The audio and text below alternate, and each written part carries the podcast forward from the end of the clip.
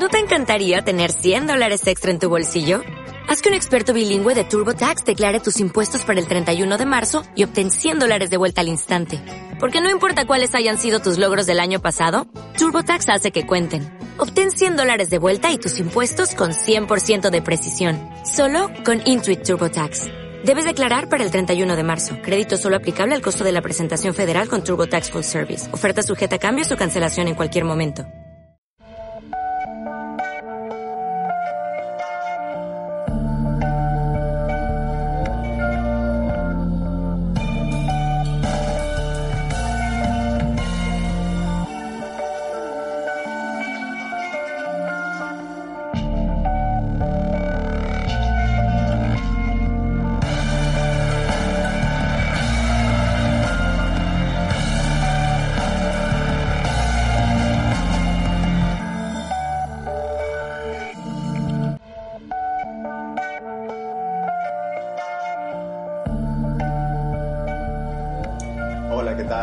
Bienvenidos al debate sobre el estado de la ficción de la nación española. Hola, ¿qué tal?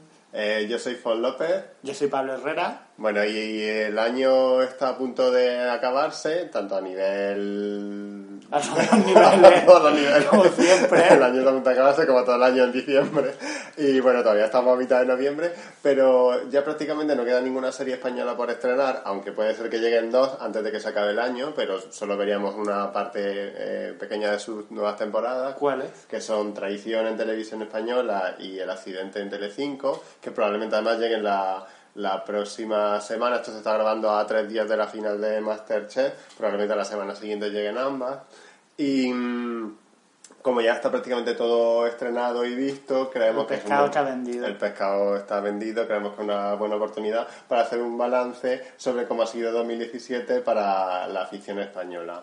Y Vale. bueno, por un lado, pienso que ha sido, no sé si opinas lo mío, pienso que ha sido un, un buen año a, en- a nivel de eh, producción, porque se están produciendo bastantes más series que antes, con el tema de la llegada de las televisiones de pago a la afición propia. Sí, pero pienso que ha sido un mal año en cuanto a, a la calidad del producto televisivo en general, Mm, salvo algunas excepciones que comentaremos, ¿no? Yo no pienso que haya sido un mal año, no bueno, que hay, hay años, hay años que han sido peores, claro, y no ha habido como tantas novedades, pero bueno, la verdad es que las novedades han sido a rasgos generales bastante menos de lo que se esperaba. irregulares Irregulares o como que había quizá muchas expectativas en algunas. en algunas y ha sido un plof. Vale, vamos a hacer un pequeño repaso de, de lo que ha dado ese año. Lo centraremos en algunas series más eh, que en otras. Eh, Podemos decir que Telecinco ha sido la gran ganadora en- del Estado de la Nación, ¿no? De, de la afición que la Nación. si esto fuera el Parlamento, podríamos decir que Telecinco es el Partido Popular.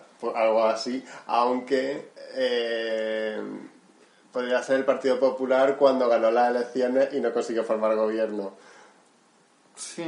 Vamos a decirlo así, bueno, es una lo- porque, a ver, Telecinco ha sido la cadena que menos ha arriesgado este año porque ha tenido menos estrenos, los ha protegido mucho, pero eh, ha fracasado menos también. Ha sido la estrategia de Rajoy, de el, inmo- el inmovilismo total. El inmovilismo total Telecinco ha estado muy centrada en el entretenimiento durante todo 2017, eh, solo ha estrenado una serie por trimestre y, y la verdad es que le ha ido bastante bien, con una sola excepción, que ha sido Ella es tu padre, la comedia protagonizada por Carlos Santos, Que era una mierda. que ha sido como una, una revisión de Señora of Fire en, al, adaptación al siglo XXI que no ha funcionado bien, la verdad es que No nos ha gustado lo que hemos no- visto. no estaba al nivel de lo que se- de lo que está estrenando incluso la propia Telecinco en, en, la- en las últimas temporadas. Eh, ha, eh, ha tenido un, un éxito moderado y además un buen éxito de crítica con Sé quién eres, que llegó a principios de, de año. Que luego hablaremos como más largamente porque ha sido como nuestra serie favorita de- del año, de hecho. Eh, ha tenido un, un, un drama muy seguido, aunque ha sido la miniserie Perdóname Señor, con Paz Vega, Y bueno, y ahora en este último trimestre, que ha tardado mucho en llegar, pero ha llegado a la novena temporada que se avecina y está teniendo otra vez buenísima audiencia por encima de Operación Triunfo y de todas las, ofertas de la competencia y, de, y, con más de 3 millones de espectadores. O sea que la que se avecina sigue siendo un formato super killer. Mm. ¿Podemos decir que, perdóname señor, ha cogido el testigo del príncipe? ¿O es muy exagerado? Porque el príncipe tenía algo de más éxito, ¿no? El príncipe tenía más éxito y además era una historia a más largo plazo, esto es una miniserie, pero evidentemente debe mucho del éxito del príncipe y su, y su existencia se explica también en, en Telecinco eh, por el éxito que tuvo el príncipe en su momento, evidentemente comparten muchas características. El eh, la cadena que no le ha ido nada bien este año es la primera, ¿no? Porque ha tenido bastante fracasos. La primera ha tenido un un buen final de año, pienso. O sea, empezó, empezó bastante mal con, con unos estrenos infames, algunos como Reinas, la serie de José Luis Moreno, que nadie se explicaba cómo había podido esta serie haber sido aprobada por el Consejo de Administración. Y, y también le fue fatal con la miniserie Final del Camino. Sí que le fue muy bien un año más eh, con su decimoctava temporada, Cuéntame, que además está a punto de volverle, que estará está ya rodando su nueva temporada que llegará en el próximo mes de enero.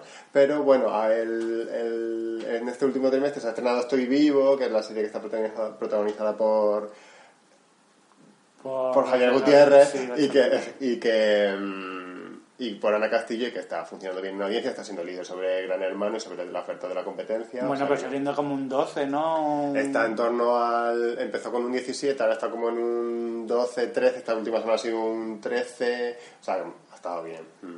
Bueno, aún así sigue siendo menos de lo que hacía, por ejemplo, Sé quién eres, y pensamos que era un estilo muy moderado sí, pero, bueno, pero también hay que compararlo con el, el rendimiento del resto de programas de, de, la cadena, y en este caso Estoy Vivo está por encima de la media de la cadena, bastante por encima.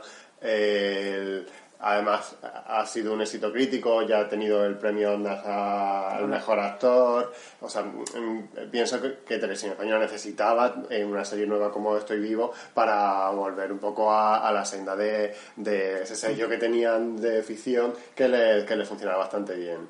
Claro, hemos hablado del Ministerio, que ha sido un fracaso esta temporada de audiencia. Ha sido, sí, cada. Mm, prácticamente batiendo récord negativo cada semana. Claro, el penúltimo creo que fue el que tuvo un 5,8 o algo así, que, o sea que... Eh, Muy perjudicado también por un cambio de, de, día, de sí, pero, pero bueno, ninguna de las series creo de la que hemos hablado incluso ha tenido esa audiencia, ¿no? Ni, Reina, me imagino. Sí, Reina sí tiene una audiencia pésima, pero bueno, hablaremos un poquito más eh, detalladamente del Ministerio del Tiempo eh, ahora. Vamos a terminar hablando de la otra cadena en abierto que emite ficción Antena 3. Que es Antena 3, que bueno, ha tenido un año malo realmente. Yo creo que Antena ha sido la, de las generalistas la que, a la que peor le ha ido. Sí que, curiosamente, ha tenido la serie más vista de la temporada, que ha sido allí abajo. Y, y, esto sí que ha ido muy bien, pero luego eh, sus tres estrenos, que han sido eh, Pulsaciones, El Incidente y La Casa de Papel, no han funcionado bien.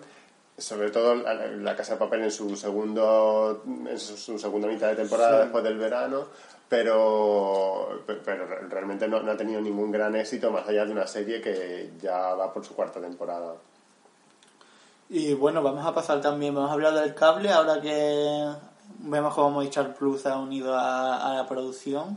Sí, eh, sí, la televisión de pago, eh, eh, y creo que ha sido una de, de, las mejores noticias del año en cuanto a la a, la afición nacional y es la llegada de las televisiones de pago a la producción, mm, digamos, regular.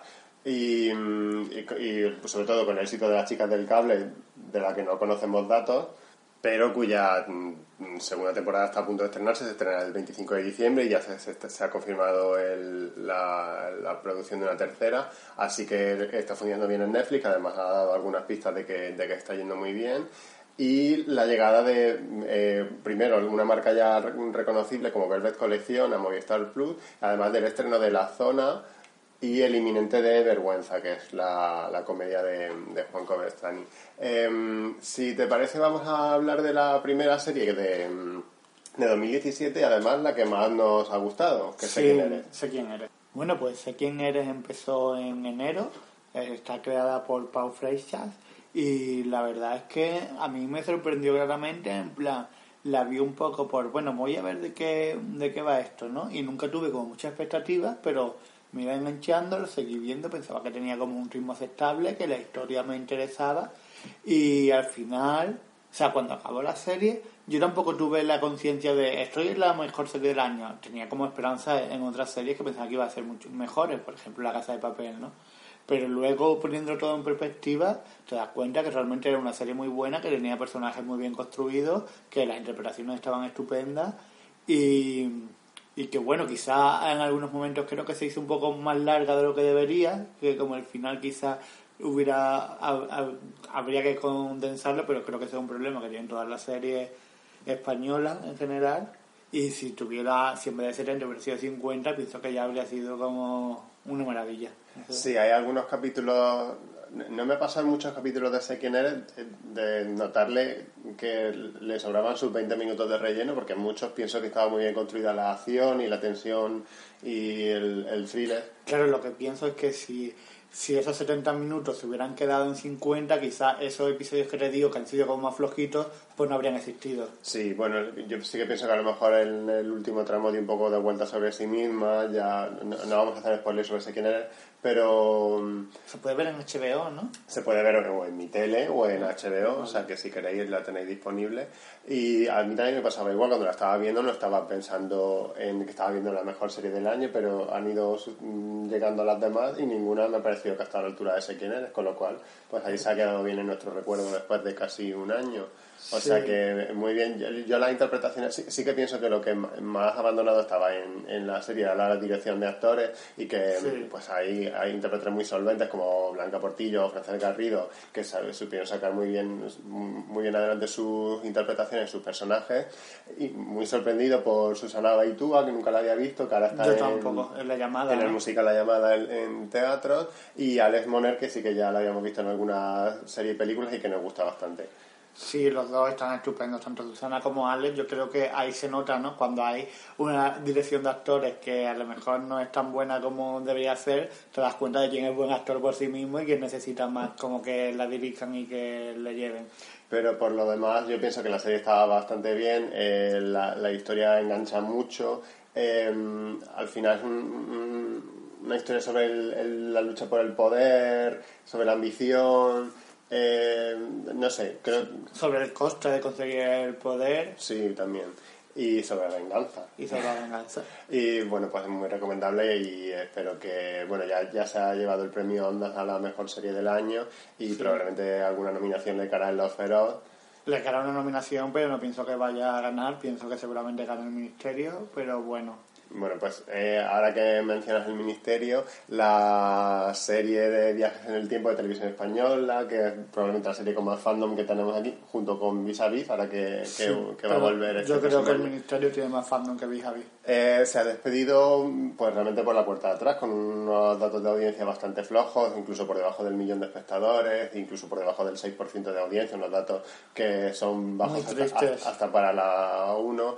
No sabemos cuánto consumo tienen diferido pero al final tanto se demuestra también en Estados Unidos que el, el, consumo en diferido o aquí en España como pasa con la que se avecina que es la serie más vista también en, en video on demand al final es un poco paralelo. Puede ser que haya casos en los que se dispara un poquito más el consumo en diferido, pero no suele ser muy exagerado. Entonces yo también pienso que simplemente la gente se ha ido desenganchando un poco de la serie. Mm, ¿Tú además has publicado o estás a punto de publicar? No, nunca lo publiqué al final. Ah, vale. He escrito como dos artículos criticando un poco todos los fallos de la temporada del Ministerio y luego al final nunca ya he decidido que no iba a echar más leña al fuego por escrito, pero bueno, pues, eh, aquí tienes tu oportunidad para decir lo que quieras. Lo que pienso es que el gran fallo de esta temporada es que se ha roto el pacto de ficcionalidad. Que, muchas de las cosas que venían dadas como las normas de funcionamiento de las puertas y de las series han desaparecido sin ningún tipo de, explicación, ¿no? El hecho, por ejemplo, de que las patrullas tenían que ser sí o sí de tres personas. De pronto vemos episodios en que hay patrullas de dos porque sí, ¿no? Como cuando ya ha entrado Macarena, Macarena García como nueva, nombre de, nueva miembro de las patrullas. Vemos, por ejemplo, que cuando están en Sudamérica se van los dos, los dos hombres solo allí con los mayas y ella se queda haciendo otras cosas ¿Por qué? No se sabe. Sí, siempre era obligatorio que hubiera tres. Luego el tema de las puertas, un ejemplo era el capítulo de, del Papa Luna, ¿no? Que, que, o sea, hasta ese momento yo creo, si, si me equivoco que alguien me corrija por un comentario o lo que sea, las puertas siempre llevaban a un mismo momento de la historia, las puertas no avanzaban en el tiempo pero vemos como las puertas, como ellos van a, la época templaria y vuelven por la misma puerta y no vuelven al día anterior, sino vuelven como el tiempo que ha pasado en el pasado ha pasado también en la puerta en el, en el presente. Y como esas cosas, ha habido muchas cosas que les chirrían y que terminan afectando al funcionamiento de la serie, ¿no? Porque si tú me, me, llevas dos años diciéndome esto es así porque es así, no ya hablándolo de que él de pronto se puede viajar al futuro, que al final además lo han dicho para nada porque no han sacado ningún partido a esa trama, ¿no? Que dices tú, bueno, pues al final pues se descubre algo, se pueden descubrir cosas.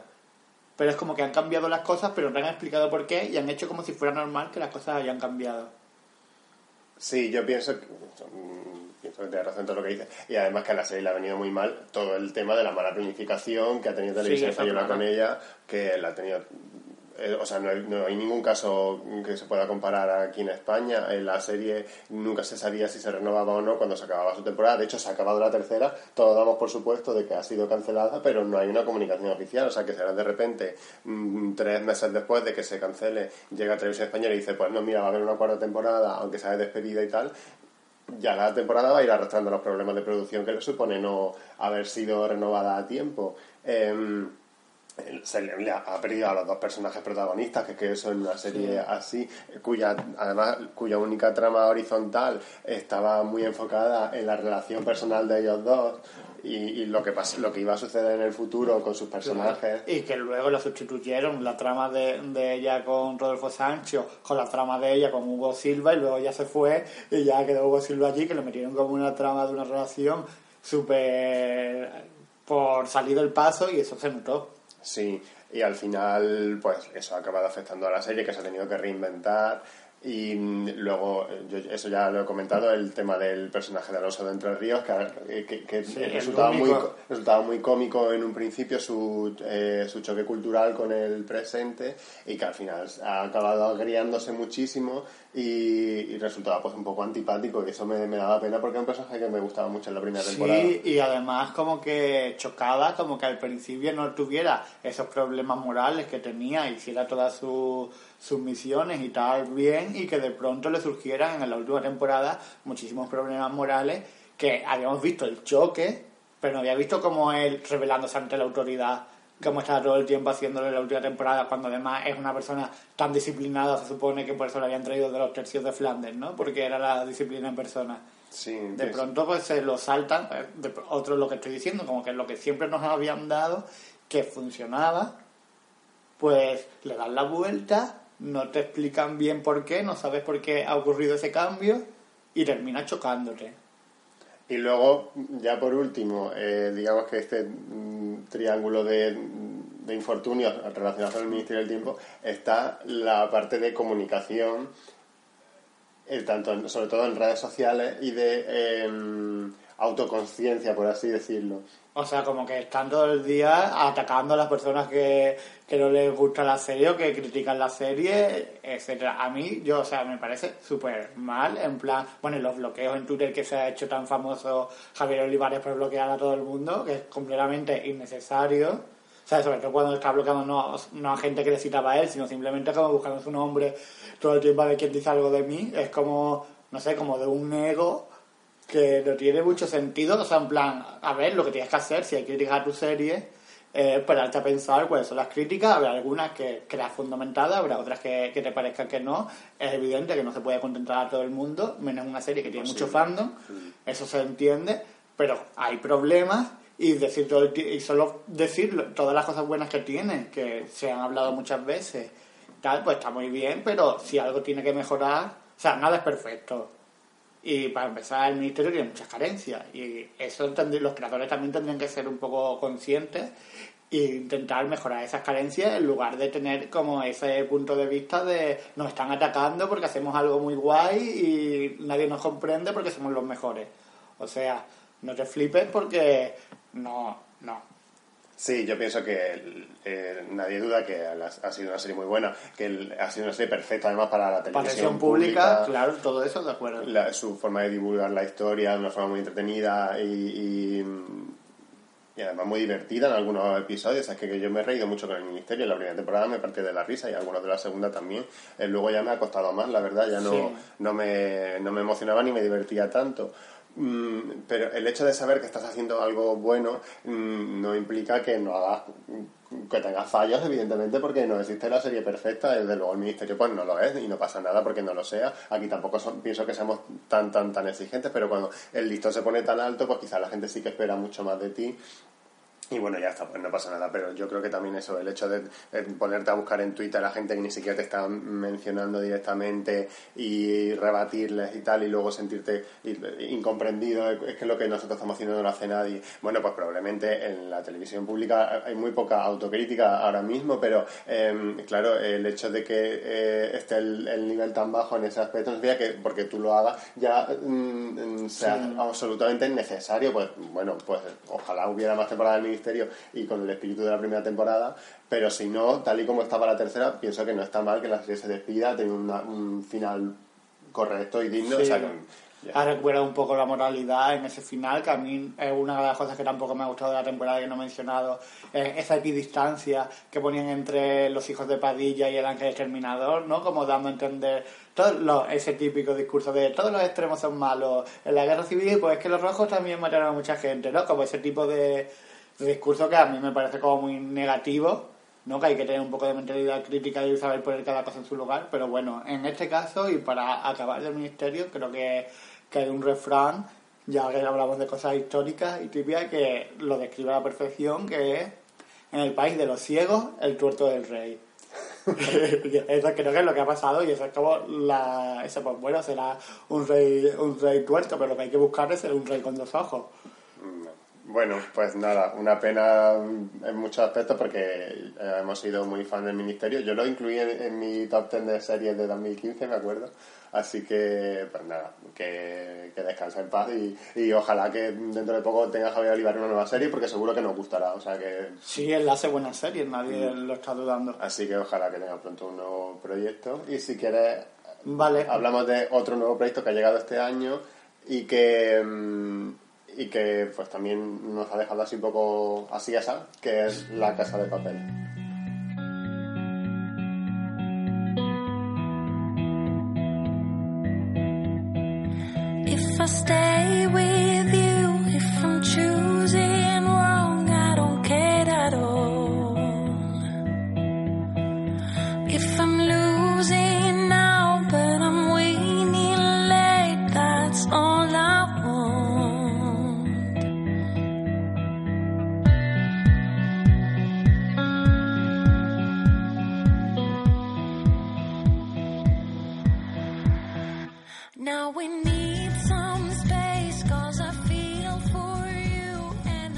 Sí, la verdad es que sí. De hecho, yo hice, escribí un artículo aquí en los catatódicos diciendo que La Casa de Papel iba a ser la mejor serie del año. Tenía muchísimas expectativas por todo lo que había visto después de ver el piloto, que el piloto fue una maravilla. Funcionó muy bien. El piloto era estupendísimo y la verdad es que luego se ha ido desdibujando mucho y ha dejado de ser todo lo que prometía la serie, ¿no? La Casa de Papel es de los, de los directores, de los creadores de Vis que ha sido eh, de momento es mi serie favorita española de la historia. Estoy muy contento por la renovación, deseando de verla el año que viene, porque me parece que, que eso sí que es una afición de 70 minutos que te mantiene todo el tiempo, como, no sé, cuando hablamos antes de las expectativas que teníamos este año, pues quizás yo esperaba encontrar algo que estuviera a la altura de Vis y eso es algo que no he encontrado este año, por mucho que quién eres me, me pareciera buena pero no llegaba a ese nivel de lo que yo disfrutaba con esos capítulos y que para mí estuvo bastante alta en mi, en mi top de series junto a Paquita Salas, que fue otra serie que me encantó. Eh, problemas de la casa de papel. Yo creo que para empezar, la duración de la historia, o sea, el número de capítulos. No tanto los 70 minutos, sino el número de capítulos. Pienso que han sido demasiado para la historia que te querían contar. Sí, sí, lo decíamos en Secondary, yo pienso que en La Casa de Papel... Mucho se- más, como que sobraba más. la mitad de la serie. Además, eh, pienso que con una planificación mejor es que la serie, yo pienso que Antena 3 tenía mucha urgencia en estrenarla en primavera porque era el proyecto que tenía más avanzado y, y la estrenó eh, todavía con la serie en proceso de producción sin saberse cuántos capítulos iba a tener definitivamente. Y yo pienso que eso se le ha notado y que al final la historia se ha alargado innecesariamente para poder emitirse en dos temporadas, o en, do- en dos mid-season, una temporada partida, vamos. Y... y sí que oh, eh, pienso que ha dado muchísimas vueltas sobre sí misma en los últimos capítulos que se han hecho, se me han hecho muy largos y además eh, lo que tú también comentabas del pacto de ficcionalidad eh, se ha roto por completo en, en los últimos capítulos, ya la serie ha pasado a ser completamente inverosímil, no- no es- yo soy incapaz de creerme nada de lo que está pasando, Mm, esta ida y venida de secuestradores y tal, si quieres eh, podemos hacer un- unos cuantos, vamos a hacer unos cuantos spoilers sobre la serie. Y ahora en la, en el, en la compartición de Evox y en el WordPress eh, pondremos la- el minutaje para que os saltéis si no habéis visto hasta el episodio 14 de La Casa de Papel. Em, Yo sobre todo quiero hablar del el personaje protagonista, que es además el personaje que más me indigna de toda la serie, no por, no por la inter- interpretación de, de Itziar Ituño, que es la inspectora Castillo, sino por cómo se ha dibujado y cómo se ha construido ese personaje. Quizás eso también es curioso, ¿no? Porque en un principio se nos vendió como el que la protagonista era Úrsula Corberó, que además es la narradora, ¿no? Pero luego la verdad que el papel de, de Úrsula ha, ha caído bastante también con el paso. Bueno, yo creo que a nivel pro- mm, promocional es más fácil vender una serie protagonizada por Ursula Corberó, que es una actriz conocida, que no tanto por Iciar Ituño, que... en- Mm. Sí, además tuvo ese problema que hubo porque apoyaba a Bildu, que se Eh, iban a hacer el boicot.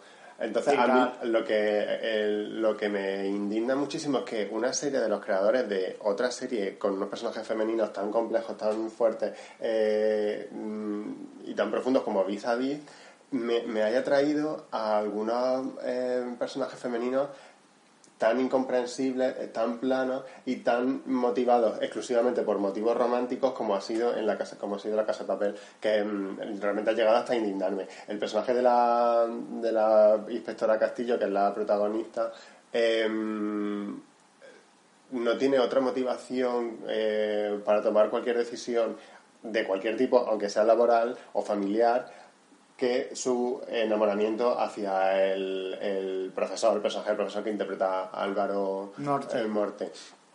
Eh, hasta el punto de que eh, llega el capítulo 13 y detiene al, al Profesor. profesor, al cerebro de la operación, y en vez de llevárselo directamente a un calabozo, eh, se lo lleva a una a bueno al sitio donde estaba a la casa de Toledo donde estaban eh, preparando ellos antiguamente el, atraco para someterle a un polígrafo para saber si le quiere. O sea es, es que eso me parece tan fuerte y que define tan bien al personaje cómo se ha construido y sobre todo ya jugando en terrenos tan delicados como la violencia de género con su exmarido y cómo eh, se introduce al, al hombre brillante eh, policía científico al que ya tiene que recurrir obligatoriamente aunque eh, tenga una orden de alejamiento porque es lo mejor para el caso. Y o sea, es que me, me parece que se ha jugado tan mal con, con este personaje y que me da tanta pena porque pienso que ella sí que lo, lo hace muy bien y Ituñe que es el- con su interpretación le consigue salvarlo pero es que hay cosas que no se pueden Sí, como el, fin, el final del último capítulo, bueno, cuando él se escapa y ella le está poniendo una pistola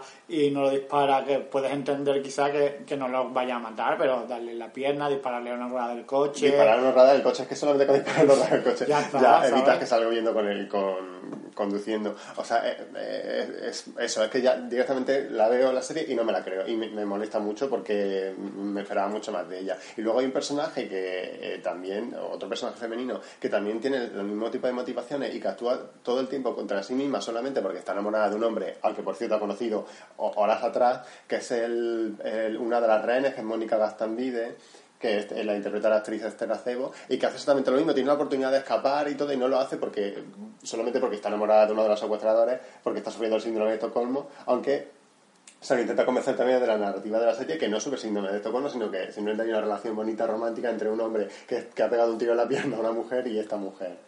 Entonces, no sé, a mí me, me indigna mucho cómo están creados estos, estos- principalmente estos dos personajes, porque eh, pues no me lo esperaba de una serie como esta, viniendo del equipo que viene. Sí, luego la verdad es que los hombres están mejor, ¿no? Porque Álvaro Morte en su papel del profesor está muy bien. Eh, también Pedro Alonso como Berlín es quizá como el más carismático, ¿no? Como el villano, el villano de la serie, como fue en su, en su momento Zulema. Claro, no se puede comparar porque Zulema es inigualable como villana, pero se mantiene como e- ese no sé, como ese gran personaje bien construido que te da miedo, pero a la vez mm, te das cuenta que está loco y entiendes por qué, no sé, como... Y repulsivos. Sí, como que eso es, es creíble. Pero bueno, y luego también lo que pasa, que ya habla- hablaba con Úrsula, pero no tanto con Úrsula como con otros, que hay mucho, muchas tramas que aparecen, desaparecen, a nadie le importa, sobre todo relacionadas con los rehenes, ¿no? Como gente que han sido muy importante en un momento, de pronto no sabemos nada, lo vemos a lo mejor de lejos por allí en la serie, ¿no? Y hay un episodio centrado por completo en los rehenes y luego no volvemos a ver nada de los rehenes hasta tres episodios después, pero eran como súper importantes y luego dejan de serlo, no sé, como que te chirría todo como en conjunto. Sí, yo puedo, entiendo, además me gustan mucho las series que, en las que, pues como está pasando por ejemplo con Mr. Robot, que de repente me, me centran toda la trama de un episodio en un personaje y me olvido incluso hasta de los protagonistas. Y en este caso, eh, a veces lo que tú dices, se han centrado mucho en los, en los renes al principio de la serie y luego entiendo que haya episodios en los que me quieras contar más el- la historia, tanto en, en, en flashback como en presente de los secuestradores, pero es que los, los rehenes directamente han o sea, no tienen importancia. Entre que varios de ellos pues eh, consiguen escapar en un momento del- de la trama, pero los que se quedan, que además una de ellas se supone que iba a ser una de las rehenes más... mm, importantes dentro de la trama principal, que es la, la chica por la que se organiza realmente todo el, el secuestro, que es Alison Parker, que la interpretaba María Pedraza, de repente, o sea, no tiene ningún- ninguna trama, eh, no tiene eh, ningún peso en la serie, cuando aparece solamente es como prácticamente como una mm, act- mm, actriz de relleno, Sí, o sea, un como- extra- como una extra. como una extra, entonces eh, es como que pienso que hay, hay en este tipo de cosas donde se nota que la serie estaba escribiéndose al mismo tiempo que se emitía y que mm, no está como pensada con calma, que se se ha hecho como muy precipitada. Y pues eso me da pena porque luego pienso que la fotografía de Niga Moedo está muy bien, Sí. hay planos chulísimos, está, está bien dirigida en- a nivel técnico. eh, pero bueno, pues al final se me ha quedado como una cosa entretenidilla y que... Y a nivel interpretativo también está bastante bien, pienso. Sí, que los actores Están y todos y las bien. están bien, pero conocidos. O sea, están los problemas de guion, pero aún con los problemas de guion, o sea, pienso que, por ejemplo, que Esther Acebo, a pesar del programa que el- del, del personaje que tiene, lo hace muy bien también. sí, sí, por eso, pero O sea, yo no, yo no veo a nadie que lo vea y, y me, y me chirríe como lo está haciendo, que diga, uy, no, no, me lo creo. me da, me da pena Alba Flores, que también tiene un personaje como que venido a menos. súper desaprovechado porque además tiene como algunos de los momentos más cómicos, más divertidos de la serie Mm. y han sido al final como pinceladas. Sí, bueno, pero bueno, por lo menos sabemos que la vamos a volver a ver como, Como presa con... como presa en vis a vis. Así que está bien. Bueno, pues una pena porque mm, nos hubiera gustado mucho más si hubiera sido. Yo pensaba que si se hubiera pensado un poquito más, se hubiera hecho con un poquito más de calma, habría sido eh, mejor el resultado. Pero bueno, em, y si te parece, vamos a comentar otra de las grandes eh, de los grandes estrenos del año que em, también tenemos mucha expectativa y que de momento pues no se están terminando de cumplir, No. que es la zona. Sí, la zona es la nueva serie de los creadores de Crematorio de Jorge Alberto Sánchez Cabezudo y nos lleva a una zona rural de, Asturias donde ha habido un, un accidente nuclear y una zona de exclusión por la radiación y tal, ¿no? Y bueno, quizás el problema que yo veo ya han sido cuatro episodios, que es la mitad de la temporada, porque es de ocho, es que todavía no tengo claro de qué va la serie más allá de, del contexto. Sí, el- yo pienso que está muy bien ambientada, o sea, a nivel de producción, pienso Sí, que es la mejor sí. serie del año, o sea, es- Sí, de acuerdo. eso, eso es indudable. Pero, pues es lo que dice, no sé muy bien a dónde quiere llegar la serie. O sea, a mitad de temporada es como, vale, sí sé que hay algunos problemas relacionados con la fuga nuclear, hay, también hay como un crimen por resolver, hay una gente muy mala que poco a poco se va descubriendo, pero muy, muy poco a poco, y sin contarme demasiado. Me parece que todo va muy lento. Me ¿Sabes a qué serie a veces me recuerda en ese aspecto? A The Deuce, pero pienso que a diferencia de The Deuce, como que no... Lo que ha dicho. O sea, claro, o sea, pienso que The View es igual de lenta, pero está bien hecha. Entonces pienso que quiere asemejarse a ese tipo de televisión, pero que no, no, no tiene quizás los elementos para ser The View. Sí, yo pienso que, o sea, que, que- quieren ser David Simon, pero eh, y, que yo no sé si me equivoco, pero a lo mejor cuando se sientan por primera vez como, bueno, vamos a hacer la puta hostia, y entonces a partir de vamos a hacer la puta hostia, vamos a inventar una historia. Como que va al, eh, en- al revés y- Sí. y no en orden, bueno, quiero contar esta historia, a ver cómo hago para que esta historia sea la puta hostia. Entonces, mm, o sea, siento como todo el tiempo mientras la estoy viendo, como una intencionalidad mm, muy fuerte de molar. De, ser pretenciosa, pretenciosa. de, de ser una serie muy buena, de que se note que esto es tele de pago, mm, de, eh, de mucho ser- presupuesto. de ser lenta porque sí, porque mm, hay series que, que- cuya narrativa pues va a, a- no, no tiene por qué ir a la misma velocidad que la televisión generalista y, y a nosotros nos encanta, pero es que Hablando de un ejemplo, por ejemplo, en The Wild, por ejemplo, no hablo de la es una serie que es muy lenta, pero que tiene sentido que sea tan lenta porque nos está tratando de contar una serie de aspectos de escucha y tal que van muy lenta. Entonces, pues te transmite pues, todos los problemas que tienen para hacer ese proceso que es muy lento. Sin embargo, aquí las tramas van muy lentas, pero no son tramas que en realidad estén sucediendo de forma lenta. Sí, es como que eh, no es necesario, o sea, es necesario sí en el caso de que contextualices, pero aquí tampoco estás contextualizando demasiado, o sea, el contexto ya te queda claro desde el primer episodio y ahora simplemente la trama tiene que ir avanzando poco a poco y tampoco hay tantísimas tramas en esta serie, o sea que, mm, pues eso no es de views, eh, pienso que se me puede contar de una forma un poquito más rápida o contarme más cosas o contarme o contarme hacer menos episodios, no sé, el caso es que no pienso que que esté eh, viendo tantísima tantísima historia como para necesitar ocho episodios para que me la cuente. Claro. Y bueno, y luego está como el gran problema de la serie que va más allá de su lentitud, que es el sonido. Eh, sí. No, el sonido porque hay muchísimos personajes en muchos momentos que no se, no se entiende nada, que no te enteras.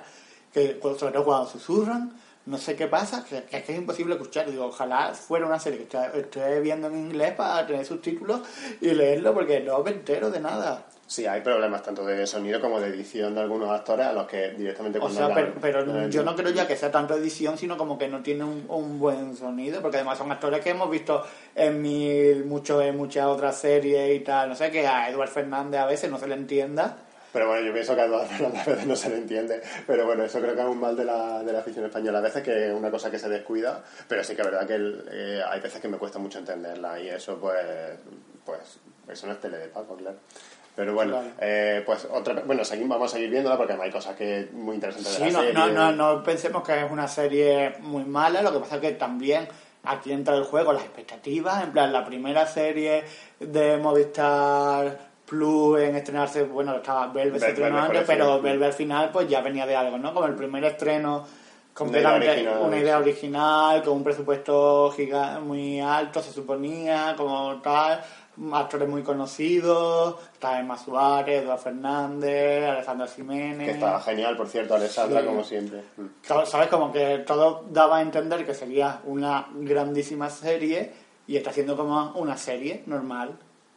Hmm. Sí, como en plan, vale. Bueno, la seguiremos viendo a ver si... A ver si mejora, a lo mejor luego cambiamos de idea al final. Es como, ah, es como una de estas series, por ejemplo, como esta tan guay de HBO, como Westworld, que al principio es un poco más flojilla y al final te deja loquísimo y, y me parece máximo. bueno, no tengo yo tanta esperanza, pero bueno, ojalá. Eh, Yo sí, eh, sí que quiero comentar brevemente, porque tú no la has visto, pero yo he, visto, he podido ver los dos primeros episodios de Vergüenza, que además es la siguiente serie en estrenarse en Movistar Plus, Sí, el día 24. el de 24 de noviembre. Y mm, es una comedia creada por Juan Cabestán y Álvaro Fernández Armero, que lleva 10 años preparándose y justo se nota, además que lleva 10 años preparándose, porque él nos presenta como a una pareja em, experta en cagarla siempre delante de los demás y en hacer el ridículo y hacernos pasar vergüenza ajena, que ahí viene, viene el título de la serie. Y se nota que lleva mucho tiempo preparándose porque em, está muy centrada en la figura del antihéroe, ¿no? De una persona eh, que es moralmente despreciable mm, y que se supone que, con la, que, que el espectador tiene que llegar a empatizar con ella. El problema es que yo creo que hemos superado ese tipo de ficción, que el protagonista que lo interpreta Javier Gutiérrez es bastante cretino, pero mucho, mucho, mucho. Entonces, pues, no para de hacer comentarios o, tener actitudes machistas, xenófobas, homófobas. Eh, todo eso en los dos primeros episodios de 20 minutos. O sea, que le da tiempo eh, a, ser bastante cretino en, en muy poco tiempo. Entonces, cuesta mucho, o sea, como que te ría y, genera eh, risa incómoda, que además los creadores lo han dicho en alguna entrevista que es su intención, pero no sé si eh, a largo plazo eh, va a poder mantenerse mucho tiempo una serie con estas características sin que el protagonista se redima un poco. Entonces, bueno, yo tengo la esperanza de que, de que se, sea así, que se pueda suavizar un poco el tono del protagonista y que puedan tener un, el mismo tipo de humor, de, situaciones incómodas y disparatadas sin que tenga que ser siempre recurriendo a, ese tipo de actitudes. Porque, por ejemplo, ella, eh, que, que, la, interpreta el personaje femenino Malena Alterio, sí que tiene situaciones igual de parecidas, pero están mucho mejor construidas y, y son quizás más fluyen más, son más orgánicas, como que son cosas que te puede pasar a ti en cualquier momento, a cualquier persona sin ser absolutamente despreciable, ¿no? Pues como que estás en un entorno en el que eh, no estás cómodo del todo, por ejemplo, en este caso el entorno laboral de ella, y, hay, y eso te hace cagarla constantemente sin querer.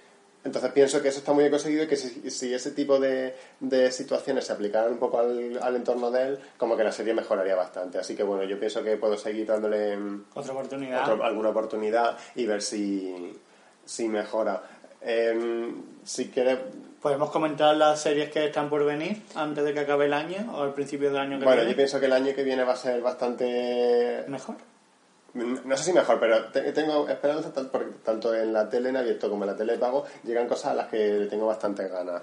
Eh, por un lado, em, bueno, Antena 3 va a estrenar La Catedral del Mar, que viene em, amparada por un gran presupuesto, por la participación de Netflix, serie de 50 minutos, además en Antena 3, que es como una novedad bastante curiosa también ver cómo funciona eh, de cara al público. Seguro que se va a estrenar a las 11 de la noche, pero bueno, como, todo, pero mm, me, genera curiosidad. También tengo un poco de curiosidad por saber qué va a hacer Bambú con Fariña, porque eh, es lo que hablábamos antes con las chicas del cable, que mm, la fórmula de Bambú se repite muchísimo en, todas sus producciones, como el, el tema, el contexto histórico, un drama romántico, un misterio y gente muy buena, gente muy mala y muchos secretos, y como que mm, me apetece ver si son capaces de salir de esa zona de confort y crearme una historia interesante, así que bueno, creo que también le, quiero dar una oportunidad para ver qué tal. O sea, la historia también de ellos, que es lo que ellos cuentan alguna vez cuando le han preguntado por eso, es como que es lo que les piden y lo que les contratan, ese tipo de serie, entonces pues que por eso ellos tampoco van más allá porque les dicen, te damos esto para que hagas lo que sabes hacer bien entonces quizás eso también juega en contra de que en Bambú puedan hacer una serie que nos encante. Pero Fariña, por lo, por lo que se ha podido ver hasta ahora, pintada como eh, distinto, entonces yo tengo, esperanza de que me ofrezcan otra cosa. Bueno, y en enero se estrena ya La Peste, ¿no? Yo la verdad es que estoy deseando de verla. Y bueno, eh, ya con el trailer todo muy buena pinta, el problema es que puede pasar lo mismo que con la zona ese es como mi gran problema. Encima por temática, pues me parece muy interesante porque me gusta mucho el rollo histórico en Sevilla, la época colonial, me parece como maravillosa la idea. El director es muy bueno, Alberto Rodríguez, así que a ver qué pasa. También la, tiene grandes actores y tal, pero bueno, lo mismo que pasaba con La Zona, y que también es de Movistar Plus. Entonces, pues estamos un poco en la expectativa de a ver qué puede pasar. ¿Sabes el día que se estrena? Eh, no, todavía no se sabe la fecha exacta, pero, pero, enero, ¿no? Llega a principios de año, sí, llega a principios de año. Yo quiero verla ya. Así que ojalá la estrenen el 1. La verdad, la verdad es que eh, hay muchos proyectos de Movistar que me apetecen. Me apetece también ver Félix de, de Guy, que tiene muy buena pinta y pienso que, que puede gustarme mucho, porque a mí me gustan siempre las historias de, de, este director. También la serie de Paco León sobre la vida de Gardner en Madrid, pienso que, que, puede ser bastante, bastante guay, que puede funcionarle muy bien a Movistar además, porque él tiene mucho tirón y la va a protagonizar también. Y luego en televisión eh, generalista, pues sobre todo eh, Antena 3, que tiene como varios proyectos de thriller, como Matadero, eh, y, y, Telecinco con El Accidente, que se va a estrenar inminentemente, probablemente a los pocos días de que colguemos el podcast. Y la verdad que está una especie de thriller de culebrón extraño con Lidia Voss, que siempre me, va, me parece curioso de ver.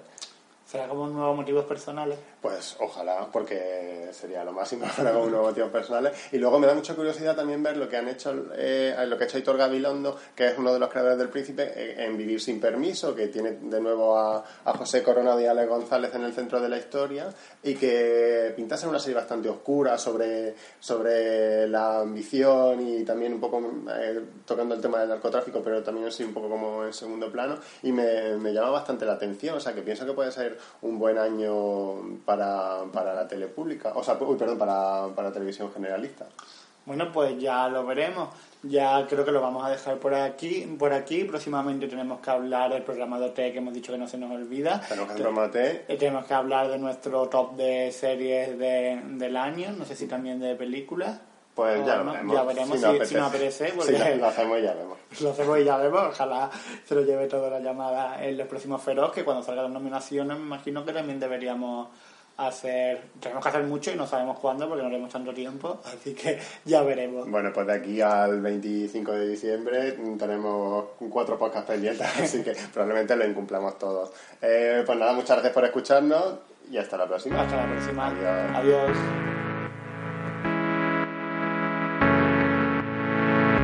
The white night is breathing. Darkness is here in the dust. The sun is already hidden. I'm learning. I'm learning from the past. I'm learning. You've always been the one, but I'm learning. I'm learning from the past. I'm learning. You've always been the one, but I'm learning.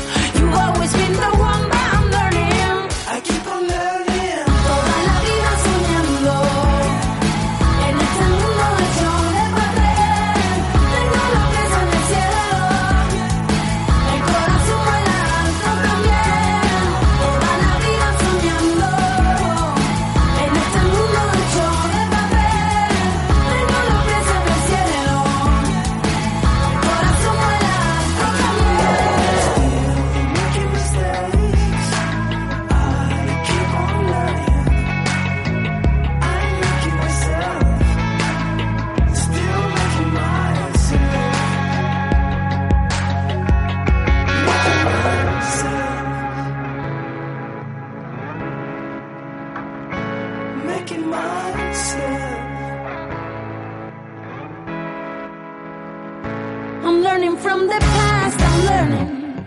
You've always been the one, but I'm learning. I'm learning from the